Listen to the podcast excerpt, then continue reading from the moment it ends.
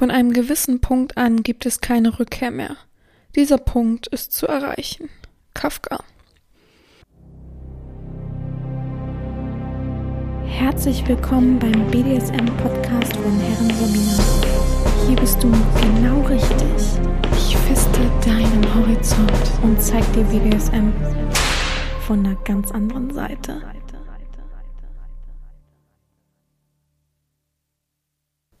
Herzlich willkommen zum BDSM-Podcast von Herren Sabina Schrägstrich macht fertig Schrägstrich Erzieherin. Ich freue mich, dass du wieder dabei bist und eine neue Folge von meinem Podcast dir anhörst, lauscht und wie auch immer. ja, diese Woche ist eine neue Woche und wir wollen uns mal neue Themen wagen. Mm, ja, mir wurde schon des Öfteren vorgeschlagen, meist von einer Person, dass ich doch mal ChatGPT nutzen soll, um äh, ja, da Sachen zu erfragen oder einfach eine ganze Folge draus zu machen. Also nicht wundern, ich lutsch gerade übrigens wieder mal einen Bonbon, weil meine Allergie gerade so nervig ist, dass ich äh, dachte, bevor ich jetzt hier immer zu mich räuspere oder genervt bin, dass ich, ja, dass mein Hals einfach juckt und kratzt, das ähm, wäre eine einfachere Methode. Ähm, ja, und dem Druck gebe ich mich jetzt mal hin mit ChatGPT und ja, ich weiß nicht. Also ich bin ehrlich, mal vorab so ein bisschen. Ähm, ich bin kein Fan davon bisher. Ich brauche es einfach auch nicht. Vielleicht ist es ja auch das. Und kommt mir jetzt nicht mit, ja, sie könnten doch ihre täglichen Posts damit schreiben. Nee, möchte ich nicht, finde ich nicht gut. Ähm, Fühle ich auch überhaupt nicht. Ich finde auch, es geht so viel verloren, wenn man eben andere diese Arbeit machen lässt, die man ähm, für sein Gehirn ja braucht. Also ich persönlich brauche es, dass ich mein Gehirn nutze, dass ich Sachen schreibe, dass ich nachdenke, dass ich mich da reinsteige. Und klar kann es einem was abnehmen. Das ist gar keine Frage und finde ich auch vollkommen okay. Aber ich finde, man sollte sich nicht zu sehr da reinsteigern. Mittlerweile schreiben ja selbst Autoren Bücher mit ChatGPT äh, ja, wo soll denn das hinführen? Also ich, ich weiß nicht. Äh. Ich gebe den, also ich gebe dem eine Chance. Das, wir gucken uns das hier mal an. Ich habe den Menschen, der mich damit immer bedrängt sozusagen, nein, aber nicht negativ gemeint, keine Sorge, äh, mal gebeten, einfach mal sieben Fragen rauszuschreiben, die ich dem dann stellen kann. Und an sich kann man mit diesem also ich weiß nicht, ob ihr davon gehört habt, ChatGPT ist ja künstliche Intelligenz, mit dem man einfach schreiben kann, der beantwortet einem Fragen, der kann einem bei Sachen helfen, ähm, der kann besser formulieren als äh, äh, für Hausarbeiten und so weiter. Mhm. Es ist einfach, ja, man muss sich vorstellen, als wenn man jetzt gerade jemand eine Nachricht schreibt und der antwortet einfach und weiß halt äh, gefühlt alles, was er aus dem Internet sich ziehen kann. So, und ähm, Wer es noch nicht gehört, ah, wer es noch nicht gehört hat, der lebt auf jeden Fall hinterm Mond, ja? Also jeder hat doch schon in den Nachrichten mittlerweile irgendwie was damit spätestens von mitbekommen. Mm, und ja, es darf ja im Podcast auch nicht fehlen. Wir wollen ja auch Neues ausprobieren, wir wollen Horizont uns erweitern. Und jetzt habe ich halt einfach, ich glaube, es waren sieben Fragen, wenn ich mich nicht täusche. Äh, Moment, ich muss erstmal suchen. Eins, zwei, drei, vier, fünf, sechs, sieben. Sieben Fragen bekommen die ich denen doch mal stellen könnte. Ich habe sie tatsächlich noch nicht eingegeben. Ich, ich war schon heil, also wirklich überfordert, mich hier anzumelden, dass das auch alles klappt. Also man muss sich dafür anmelden auf der Website. Mm, und ja, wir machen das jetzt und es kann sich ja wie ein Gespräch entwickeln und ich guck mal, ob irgendwie, ob sich mir Fragen stellen oder ob wir schon alles wissen. ja, das ist ja auch die Frage. Wir wollen mal unsere eigene, unseren eigenen Horizont abprüfen, ob wir das alles schon wissen. Ja, und eben mal sehen, was und wie und so. Also für mich ist es noch so ein Spielkram für Technikbegeisterte. Hm, ja, mal sehen. Ähm, ich fange einfach mal an, die erste Frage zu nutzen. Und dann lese ich euch die Antworten vor und dann gucken wir mal, was da so bei rauskommt. Ich bin jetzt, wie ihr hört, noch bin ich nicht so richtig motiviert diesbezüglich, ne? Also, ich weiß nicht, ich, ich bin, finde, es muss jetzt langsam Platz haben in meinem Podcast, das ist wichtig. Aber äh, man kann auch nicht zu erotisch übrigens fragen. Also so richtig geht er ungern auf Sachen, was mit Sex und Erotik zu tun hat, ein. Deswegen müssen wir mal gucken. Aber angeblich sollen die Fragen wohl alle funktionieren. Und wenn nicht, soll man so irgendwie überreden oder so. Ey Leute, lacht mich nicht aus, wenn ihr da schon Profis drinne seid und ich jetzt mich total dumm anstelle. Ähm, aber ja, die erste Frage ist, warum haben Menschen Fetische? Und wie entstehen diese? Mal gucken, was der gute äh, ChatGPT antwortet. Es ist ein längerer Text, es baut sich gerade auf. Wir warten, müssen leider immer ein bisschen warten. Wenn ich mich jetzt oben lese, also es bewegt sich halt. Es schreibt immer weiter, schreiben, schreiben, schreiben und ich habe halt wenn ich jetzt lesen würde, würde ich immer wieder verrutschen. Deswegen warte ich lieber, bis er fertig ist und er ist fertig. Also, Fetische sind sexuelle Vorlieben oder Neigungen, die eine Person haben kann. Sie beziehen sich normalerweise auf bestimmte Objekte, Körperteile und Situationen, die für die betreffende Person sexuell erregend sind. Es gibt verschiedene Theorien darüber, Entschuldigung, warum Menschen Fetische entwickeln und sie entstehen können, aber es gibt keine allgemein anerkannte, einheitliche Erklärung. Könnte ich jetzt fragen? Wir versuchen es mal. Ach so, soll ich erstmal zu Ende lesen? Boah, ist ein langer Text. Einige Experten glauben, dass Fetische aufgrund von Erfahrungen in der Kindheit oder in frühen sexuellen Entwicklungen entstehen können. Denken wir auch. Wenn eine Person in diesen prägnanten Zeit eine starke sexuelle oder emotionale Verbindung zu einem bestimmten Objekt oder einer bestimmten Situation herstellt, kann sich diese zu einem Fetisch entwickeln. Zum Beispiel kann eine Person, die als Kind positive Erfahrungen mit Schuhen gemacht haben, später einen Schuhfetisch entwickeln bisher alles äh, legitim, alles äh, einfach auch erklärt. Ich finde es sehr einfach erklärt. Ein weiterer Ansatz ist die Theorie des, klassische Konditionier des klassischen Konditionierens.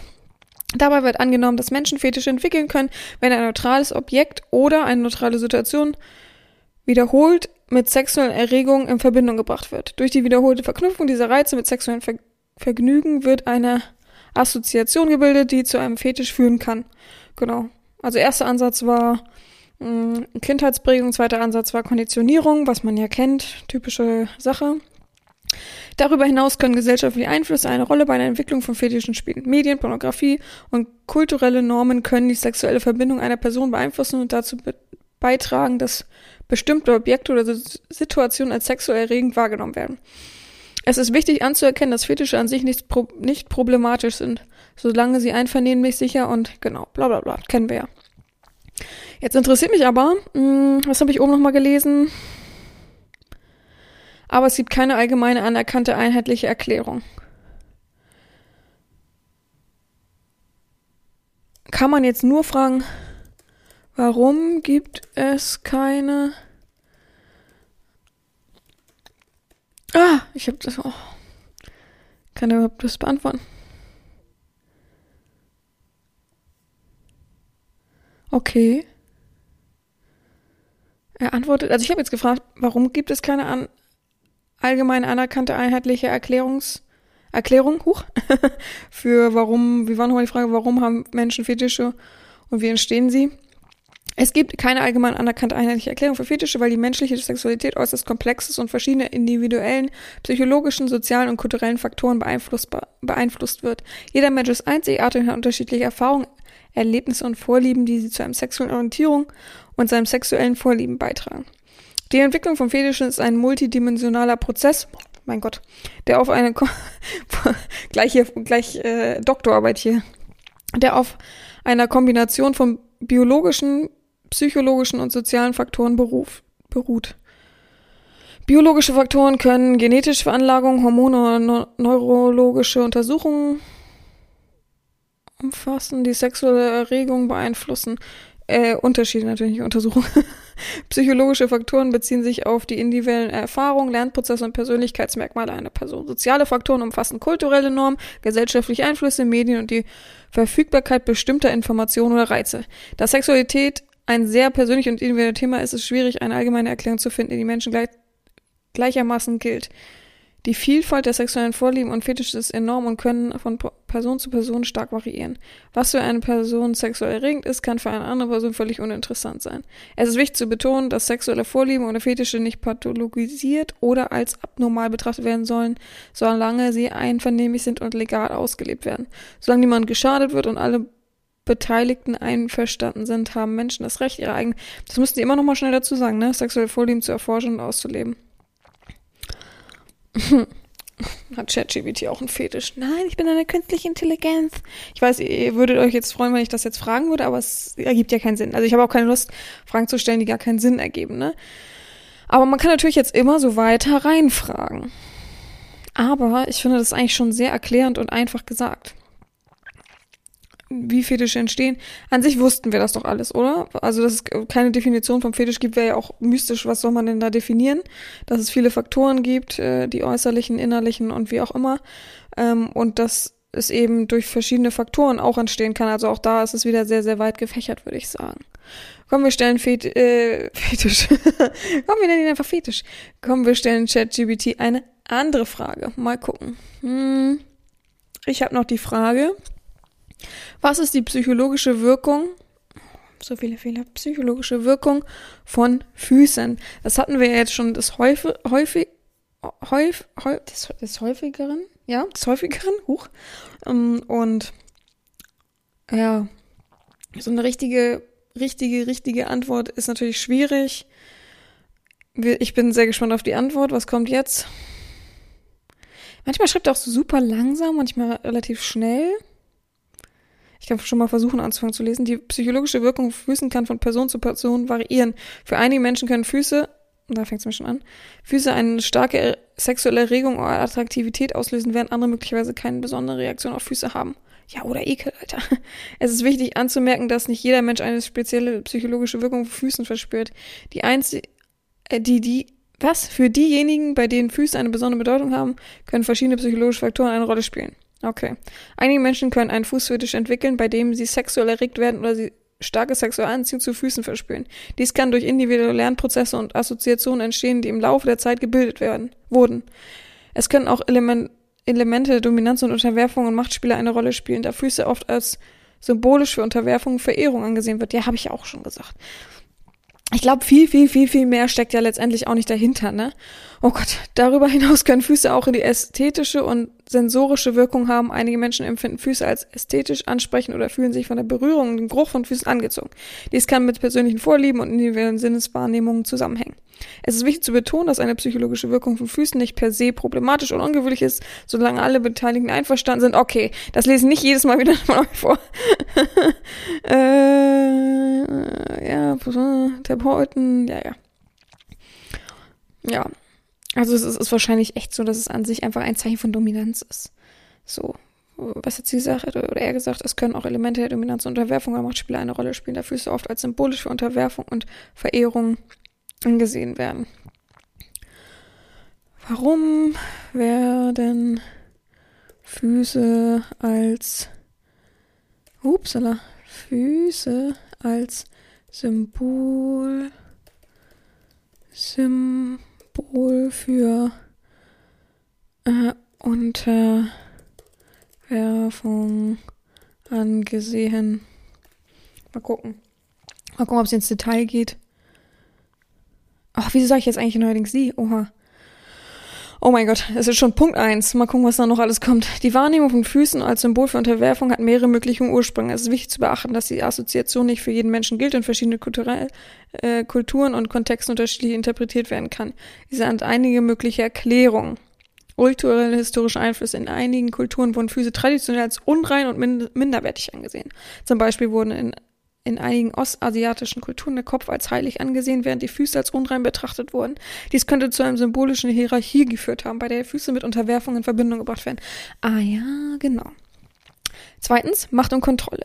Die, die Idee der Unterwerfung kann mit Macht und Kontrolle einhergehen. Die, das Zeigen von Unterwerfung durch das Anbeten und Berühren der Füße einer anderen Person kann als Symbol für die Hingabe und deren Autorität und Dominanz betrachtet werden. Dies kann im BDSM-Kontext eine Rolle spielen, in denen Machtstrukturen. Ach so, ich dachte jetzt eher so dieses mh, mm, ganz früher hat man sich doch zum Beispiel immer vor den König oder sowas hingeworfen gefühlt und war ja nah an den Füßen dran. Und ich dachte, das wäre so ein Verehrung, Unterwerfungsding. Drittens, Sensibilität und Verletzlichkeit. Füße sind eine enorme erogene Zone empfindlich gegenüber Berührung und Stimulation. Diese Sensibilität, Moment, diese Sensibilität kann als Verletzlichkeit interpretiert werden und was war eine symbolischen Verbindung von Füßen mit Unterwerfung führen kann. Was so eine. Es ist wichtig zu betonen, dass, ah, okay, das hatten wir jetzt schon. Hm, alles nur mit einvernehmlichen, äh, ach so. Nee, alles, genau. Ah ja, okay, also mehrere Faktoren.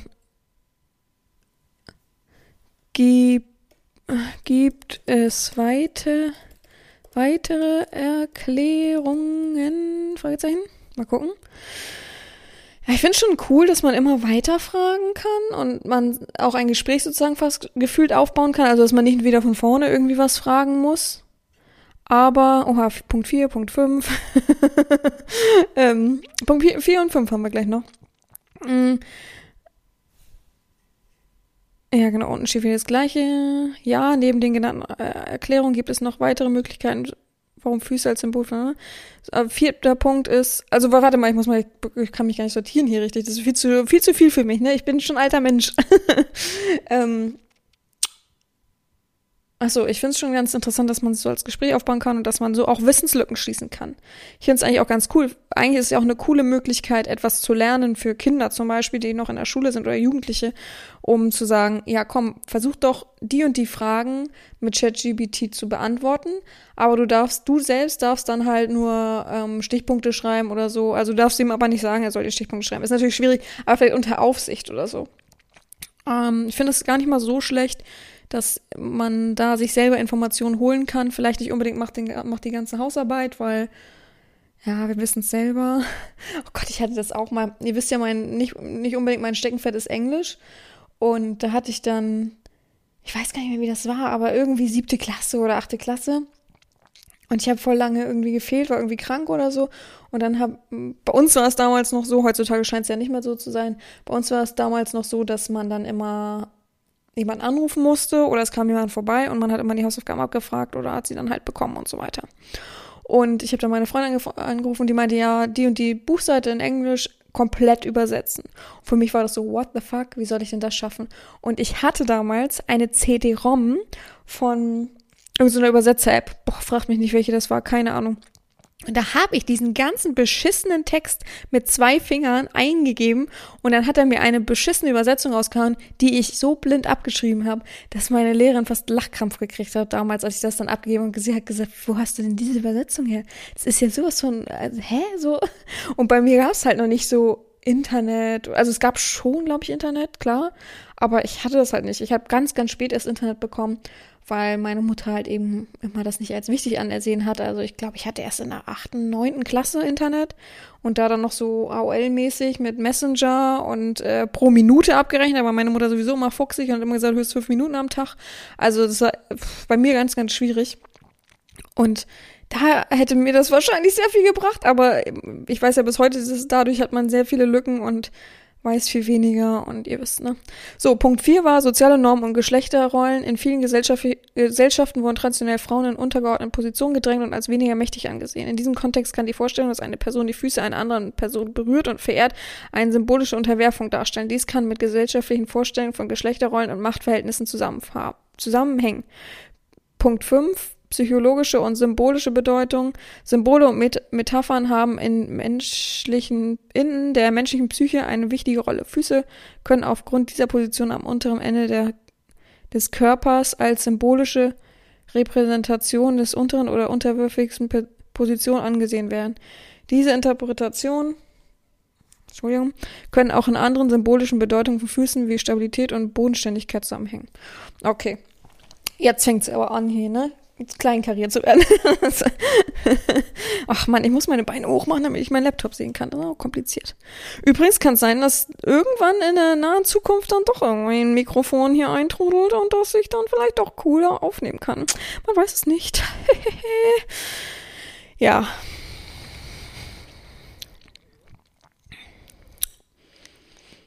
Was soll ich dazu noch sagen? Wir haben die Frage beantwortet, oder? Ich gehe mal zur nächsten Frage wie gesagt, ich muss mich da noch reinfuchsen, Leute. Vielleicht ist es ein bisschen stockig für euch, aber ich finde es ganz interessant, das erstmal so für mich zu lernen. Die nächste Frage, die ich eingegeben habe, ist, warum gibt es devote Menschen? Warum gibt es devote Menschen? Oh Gott. Das wird ja jetzt was. Die Frage nach dem Grund für die Existenz von devoten Menschen ist Bezug auf sexuelle Vorlieben und Beziehungen ist komplex und vielschichtig. Ja, logisch. Es gibt keine einheitliche Antwort, da die individuellen psychologischen, mhm, klar, hier sind einige möglichen Erklärungen. Oh mein Gott, sie ist bei Punkt 4. Oh nee, Gott sei Dank. Punkt 1. Persönliche und psychologische Merkmale. Einige Menschen können eine natürliche Veranlagung haben, sich in unterwürfigen Rollen wohlzufühlen und sexuelle Erregung und Befriedigung aus der Unterwerfung zu ziehen. Dies kann mit Persönlichkeitsmerkmalen wie eine Tendenz zur Nachgiebigkeit, ein Bedürfnis nach Struktur oder ein Verlangen nach dem Gefühl von dominanten Personen geführt zu werden, zusammenhängen. Entschuldigung, ich musste gerade, war so ein komischer Absatz. Punkt zwei, empfindlich von Empfindung von Kontrolle und Freiheit. Für manche Menschen kann die Unterwerfung im sexuellen BDSM-Kontext ein Weg sein, die Kontrolle abzugeben und sich von Verantwortung und Entscheidung zu entlasten. Dies kann als befriedigend empfunden werden und zu einem Gefühl von Entspannung inneren Erfüllen führen. Das glaube ich nämlich auch. Manche fühlen sich einfach in dieser Rolle wohl und manche ist es so richtig so, ach, so schön. So, das ist so richtig so, ach, hier fühle ich mich wohl, hier ist es so, hier, oh mein Gott, das ist richtig entspannt für mich. Auch wenn ich niedergemacht werde, auch wenn es so, wenn ich böse Aufgaben bekomme und so weiter. Also jetzt auf meinen BDSM zurückzuführen natürlich, ähm, ist es so für viele so, boah, Gott sei Dank, endlich so, ne? Da bin ich, da fühle ich mich wohl, da bin ich, das, da, da kann ich ich sein, so. Punkt drei erotische und psycho psychologische Dynamik. Die sexuelle Erregung kann stark mit psychologischen und emotionalen Aspekten verbunden sein. Für manche Menschen kann die Vorstellung, in untergeordneten Rollen zu agieren, eine sexuelle Fantasie oder Erregung hervorrufen. Die psychologischen Dynamik und Macht und Unterwerfung kann eine wichtige Rolle bei einer sexuellen Anziehung und Befriedigung spielen. Punkt 4. Erfahrung und Lernprozesse. Frühe Erfahrung, Erziehung und gesellschaftliche Einflüsse können ebenfalls zur Entwicklung devoter Veranla ah, Vorlieben beitragen. Gott, oh Gott. Wann Menschen positiv oder erregende Erfahrungen mit Unterwerfung gemacht haben, sei es in der Kindheit, in frühen Beziehungen oder in der, in der Exploration ihrer Sexualität, können sie, können diese Erfahrungen in sexuellen Vorlieben und Fantasien prägen. Mhm. Und seit wann gibt es devote Menschen? Es ist schwierig, eine genaue Zeitspanne festzulegen, seit wann es devote Menschen gibt, dass sexuelle Vorlieben und Prä Präferenzen seit jeher ein Teil der menschlichen Sexualität waren. Es gibt jedoch historische und kulturelle Hinweise darauf, dass Aspekte von Dominanz und Unterwerfung schon seit längerem Teil der menschlichen Erfahrung sind. Beispielsweise, beispielsweise gibt es Darstellungen von sexuellen und machtdynamischen Praktiken in alten Kunstwerken, Schriften und mythologischen Erzählungen aus verschiedenen Kulturen in einer antiken ups, Punkt. In einigen antiken Kulturen wurden DSM-ähnliche Praktiken Rollenspiele do dokumentiert, wie beispielsweise im antiken Rom, Griechenland oder in alten Ägypten. Ah, ich muss mir das auch mal merken, wenn ich euch das vorlese. Es ist wichtig anzumerken, dass die Art und Weise, die wurden, warte, es wieder, es variiert wieder. Es kann sich weiterentwickeln und Moralvorstellungen äh, ändern sich auch und ist sehr davon geprägt. Es ist auch wichtig zu betonen, dass ausführliche Dokumentationen und Diskussionen über sexuelle Vorliebe und Fetisch eine junge Geschichte stattgefunden haben, da die sexuelle Erklärung, Aufklärung und Offenheit in vielen Gesellschaften zugenommen hat. Dies hat zu einer breiten An äh, Anerkennung und Akzeptanz von verschiedenen sexuellen Vorlieben ein, einschließlich devoter Neigung geführt. Insgesamt lässt sich sagen, dass devote Neigungen und Praktiken ein Teil der menschlichen Sexualität sind und seit langem existieren. Jedoch kann die Art und Weise, wie sie gelebt, verstanden und akzeptiert werden, in verschiedenen Zeiten und Kulturen variieren.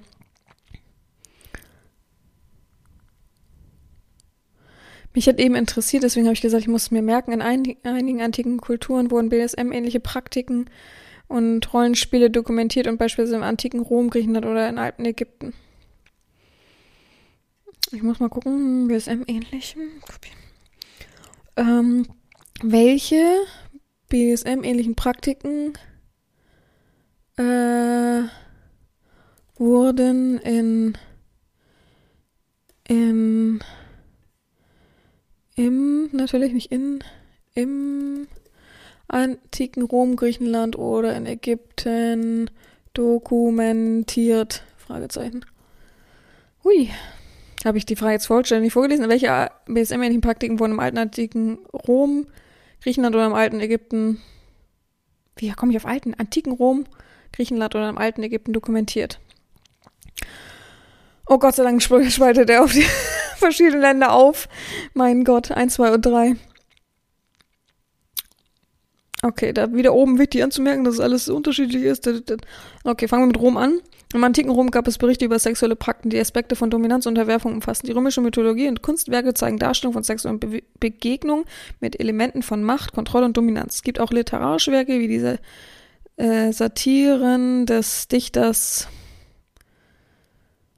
die auf Ju, Ju, Juvenal, würde ich sagen, die auf sexuelle Unterwerfung und Rollenspiel hinweisen. Können wir gleich mal gucken, was, was damit gemeint ist.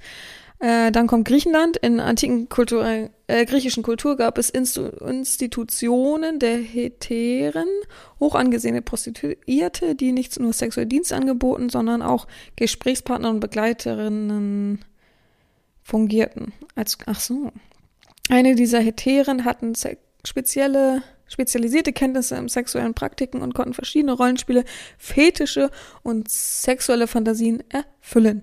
In Ägypten, im alten Ägypten, gibt es Hinweise auf erotische Kunstwerke und Schriften, die sexuelle Praktiken und erotische Szenen darstellen. Es gibt Darstellungen von dominanten und unterwürfigen Positionen sowie Symbolen der Macht und Kontrolle. In den ägyptischen Mythologien existiert auch Göttinnen, die mit Aspekten der Sexualität, Verführung und Macht in Verbindung gebracht werden. Okay, und unten steht wieder mal das gleiche. Hm, Dichter. Dichter Juven, Juvenal, würde ich sagen. Ähm, kann, kannst du wie die Satiren eine Satire rezitieren von in der es um sexuelle Unterwerfung geht. Mal gucken, was da kommt. Wir wollen noch mal auch gleich mal ein Beispiel haben, nicht wahr? Nee, kann sie nicht. Hat keinen äh, speziellen Text und Fähigkeiten, Echtzeittexte zu rezitieren. Schade überlege gerade, weil ja alle sagen, man kann aber drumrum fragen und dann kommt irgendwie was. Vielleicht kennst du einen.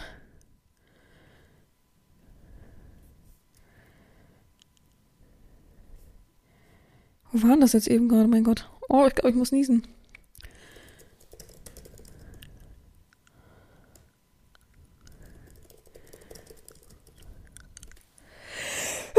Entschuldigung, Leute.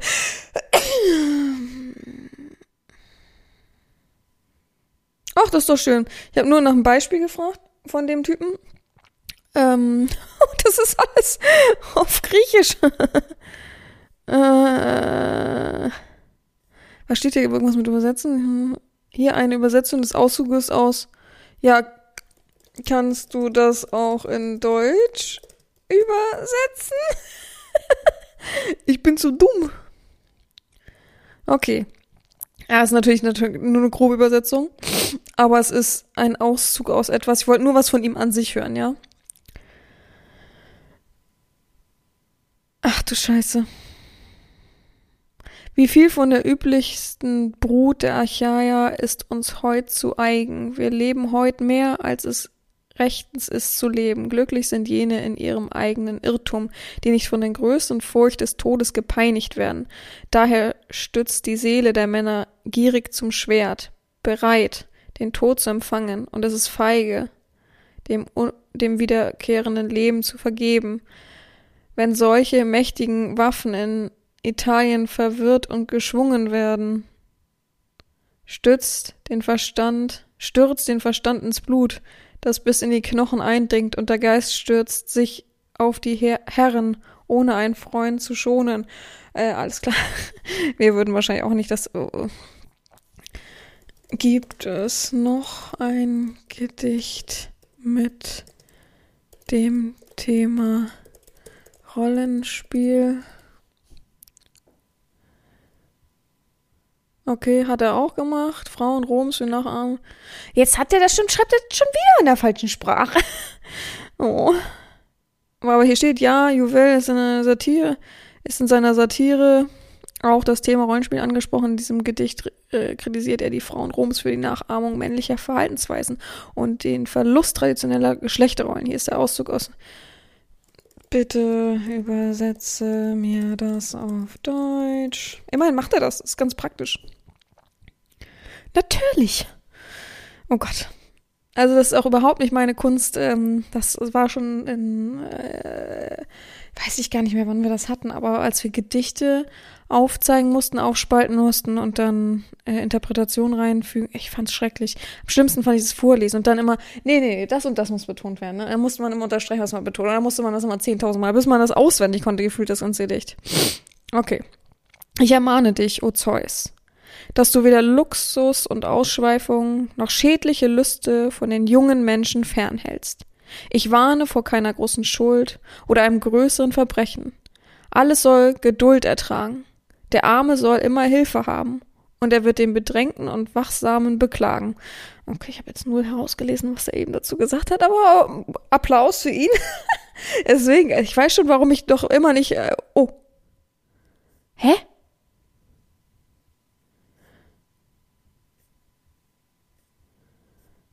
Hä?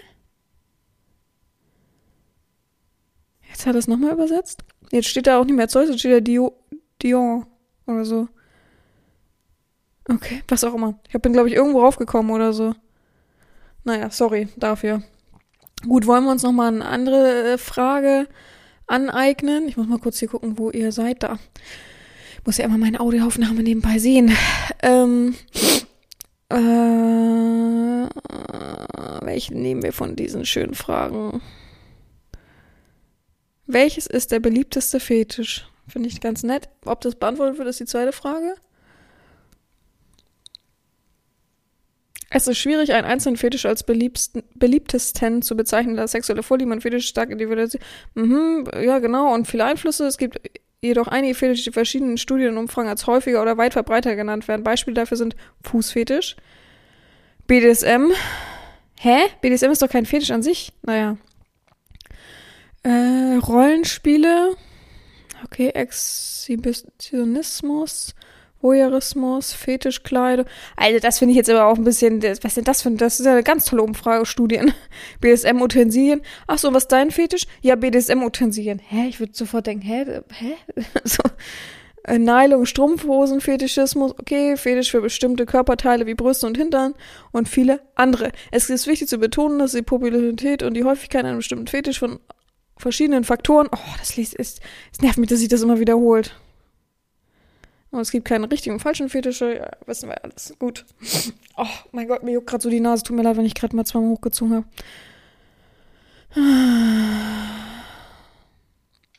Ich weiß nicht, was ich dazu fragen soll.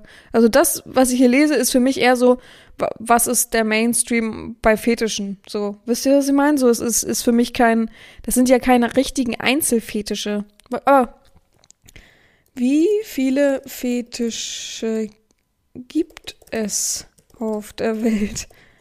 Mal gucken, was da kommt. Wahrscheinlich. Es gibt keine genaue, es ist schwierig, eine genaue Anzahl der Fetische zu bestimmen, denn, die, denn auf der Welt gibt da sexuelle Vorlieben und Fetische. Oh, immer dieser gleiche Satzbau. Okay, weil Fetische aus verschiedenen Objekten, Materialien, Körperteilen, Aktivitäten, Situationen beziehen.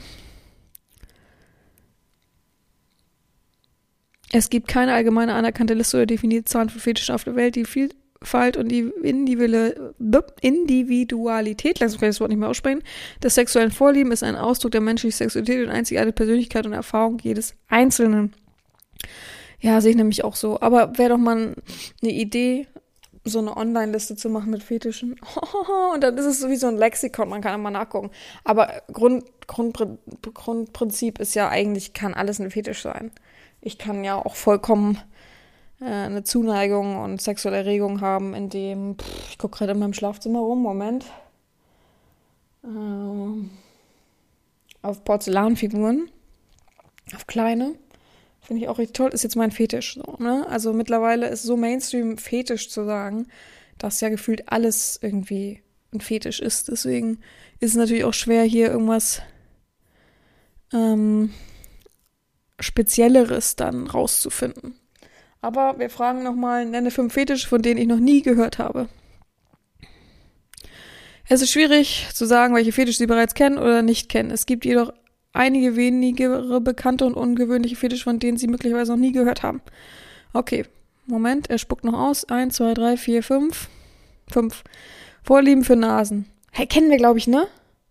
Oh, das ist jetzt aber auch richtig schwer. Ich bräuchte gerade so ein, so jemand, der voll der Crack in meinem Podcast ist und mir sagen könnte, ob das stimmt. Aber irgendwas haben wir auf jeden Fall. Oh mein Gott, das Wort werde ich niemals aussprechen können. Hm, ist eine sexuelle Anziehungskraft auf Nase, sei es das Riechen, Küssen oder Berühren der Nase. Ich glaube, aber ich bin mir nicht ganz sicher. Bin mir nicht zu 100% sicher. Ich würde sagen, so 70% haben wir da schon irgendwie gehabt oder irgendwie besprochen oder so. Rhinotilexomanie. Also vom Wort her sagt es mir nichts. Dann haben wir noch zweitens Mechanophilie.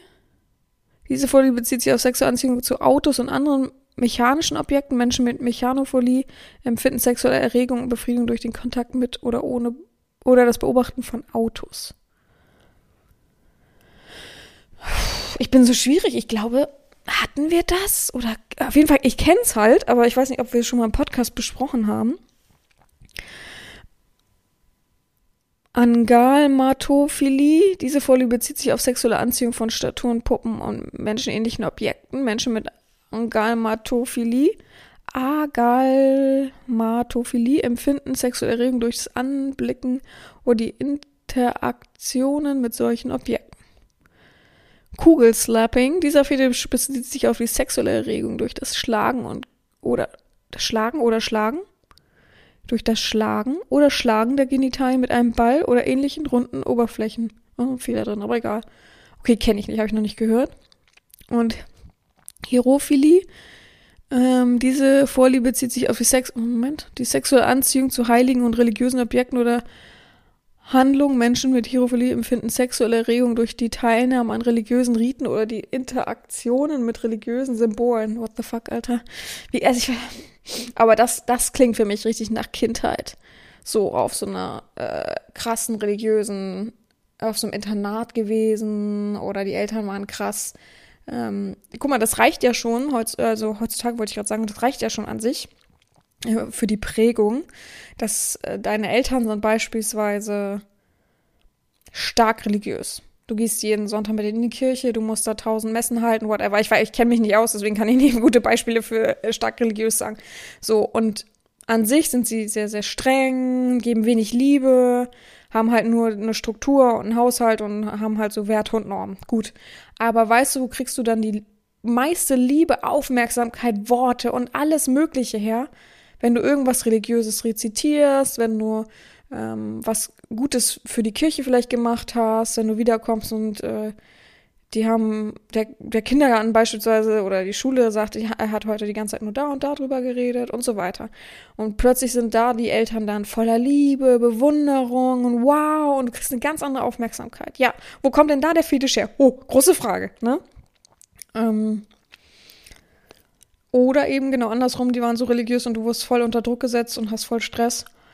Und entwickelst dadurch einen Fetisch, weil diese Unterdrückung, diese Unterwerfung ist irgendwie so ein ganz komischer Reiz für dich. Kann auch sein, oder es gibt sehr viele ähm, Faktoren natürlich.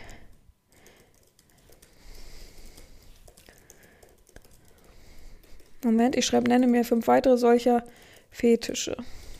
Mal gucken, was dabei rauskommt. Ja, also ist eine ganz interessante Sache mit ChatGPT. Ich weiß nicht, ob ich es brauchen würde. Man könnte natürlich sich mal ein BDSM-Märchen schreiben lassen oder wo an sich BDSM was mit zu tun hat. Ich glaube nicht, dass sie BDSM Aufgaben geben kann, soweit ich das verstanden habe. Hat sie jetzt weitergemacht? Achso, sie hat schon weitergemacht. Ach du Kacke. Emetophilie, der Fetisch bezieht sich auf sexuelle Anziehung zu Erbrochenen und Erbrechen. Ich glaube, das hatten wir schon mal. Dendrophilie. Diese Folie bezieht sich auf sexuelle Anziehung zu Bäumen oder Pflanzen. Dendro hatten wir schon.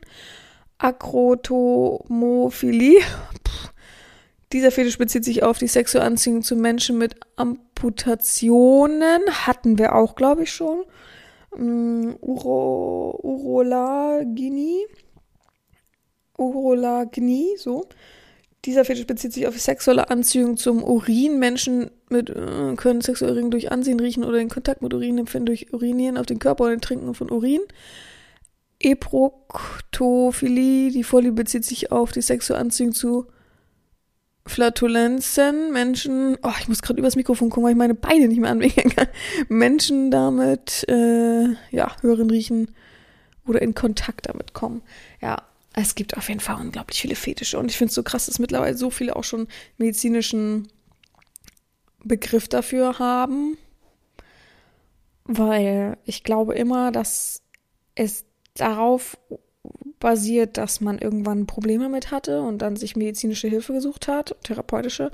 Ich glaube, umso mehr das wurde, umso mehr wurde das natürlich auch ernst genommen und halt als Sammelbegriff dann genommen. Klar ist Latein, ne? Wir wissen ja Philie und dann halt davor meistens den medizinischen Fachbegriff für Furzen, für Pflanzen, für, was heißt medizinisch Fach? Den Lateinbegriff einfach für Pflanzen, für Urin, für Erbrochenes und so weiter, ne? Ist schon krass. Oh, glaub, Leute, ich glaube, ich ende jetzt die Folge. Wir haben viel erfahren. Ich habe viel gelesen. Ich habe das Gefühl, ich habe gerade wieder ein halbes Buch gelesen. aber, puh, aber ähm, ja, ich hoffe, euch hat die Folge gefallen und ihr habt vielleicht was dazugelernt. Ich habe auf jeden Fall dazugelernt, wie dieses ganze Mixmax, Ma, Mix, Mix, Mixmax, wie heißt nochmal? Mischmasch. Hier funktioniert. Ähm, es war auch letztens lustig. Ich war irgendwo im Restaurant und dann sage ich so, ja, ich hätte gern eine Schwipschwapp. Und der Mensch wusste nicht, was eine Schwipschwapp ist. Und ich so, hä, eine Schwipschwapp ist doch, äh, was ist daran so schwierig? Und er, kenne ich nicht. Und dann hat, hat er irgendwann gesagt, ach so, Sie meinen Mezzomix. Und ich sage, ja, das ist doch das Gleiche, das muss man doch wissen. Nee, man weiß er nicht, wusste er nicht. Und ich so, okay, sorry. Und es war so richtig, der hat mich angeguckt, als er nicht sonst was ihm erzählt. Und er, was kenne ich nicht. Was ist das? Oh Mann, aber, oder was habe ich gestern, habe ich auch irgendwas gehört. Warte mal, ähm, ähm, was war nochmal eine, äh, ach so, Zwille. Um, und der Mensch wusste einfach nicht, was eine Zwille ist und musste erstmal googeln und sagt, ach so, ist eine Steinschleuder. Ich habe noch nie in meinem Leben Zwille gehört. Hä? Ich finde es auch so verrückt, dass es so viele Worte gibt, die manche im Süden dann gar nicht kennen, die wir im Norden benutzen oder sowas, so wie mein Lieblingsding. Ich glaube, ich habe es auch schon fünfmal im Podcast erzählt, wie mit dem Wort Feudel. Also alle, die nicht aus dem Norden kommen, sagen jedes Mal, was ist denn das für ein bescheuertes Wort? Feudel, halt so ein Wischmopp, so ein Wischmopp-Lappen halt. Das ist ein Feudel. Dann Freude halt. also, ich kenne sehr, sehr viele norddeutsche Wörter durch meinen Vater, der sehr, sehr gut Plattdeutsch spricht. Dadurch kommen ja auch viele Sachen. Ja. Ähm, äh, also von daher ist äh, ganz lustig. Gut, ich beende jetzt diese Folge. Wir hören uns nächste Woche wieder. Ähm, falls ihr noch Bock habt, noch mal so eine, dass ich noch mal so eine Folge mache mit anderen Fragen oder mit vielleicht normalen Sachen auf, wobei ich mir das noch nicht so ganz vorstellen kann für den BDSM-Podcast, aber okay. Dann schreibt mir gern Feedback in Bezugnahme auf diese Folge und ja, wir hören uns nächste Woche wieder. Bleibt alle gesund und gehabt euch wohl, eure Herren Sabina.